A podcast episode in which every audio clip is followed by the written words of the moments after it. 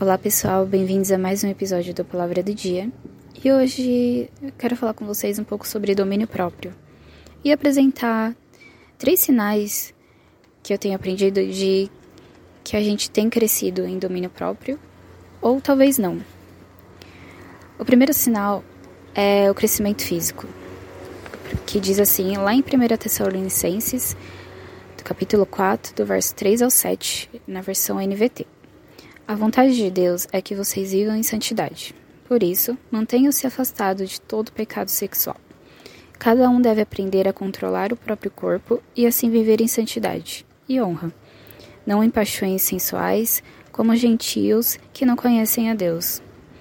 Nesse assunto, não prejudiquem nem enganem um irmão, pois o Senhor punirá todas essas práticas, como já os advertimos solenemente pois Deus nos chamou para uma vida santa e não impura.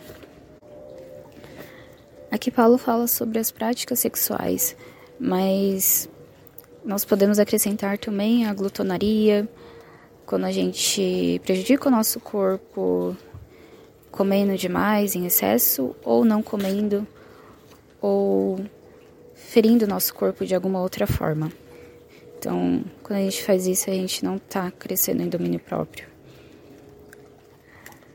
O segundo ponto é mentalmente. Está lá em 1 Pedro 1,13, que diz assim: Portanto, preparem sua mente para a ação e exercitem o autocontrole.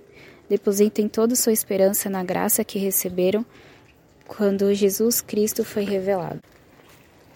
E sejam como filhos obedientes, não voltem ao antigo modo de viver, quando satisfaziam os próprios desejos e viviam na ignorância.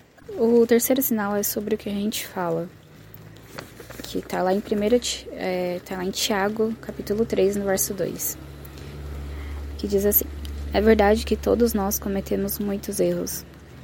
Se pudéssemos controlar a língua, seríamos perfeitos, capazes de nos controlar em todos os outros sentidos esse, o que nós falamos, eu acho que é o um sinal mais visível de controle de domínio próprio. É a forma mais fácil das pessoas de nós expressarmos ter ou não esse controle.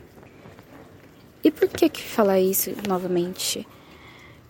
É porque nós precisamos ouvir isso todos os dias que todos os dias nós nos pegamos tendo falta de domínio próprio.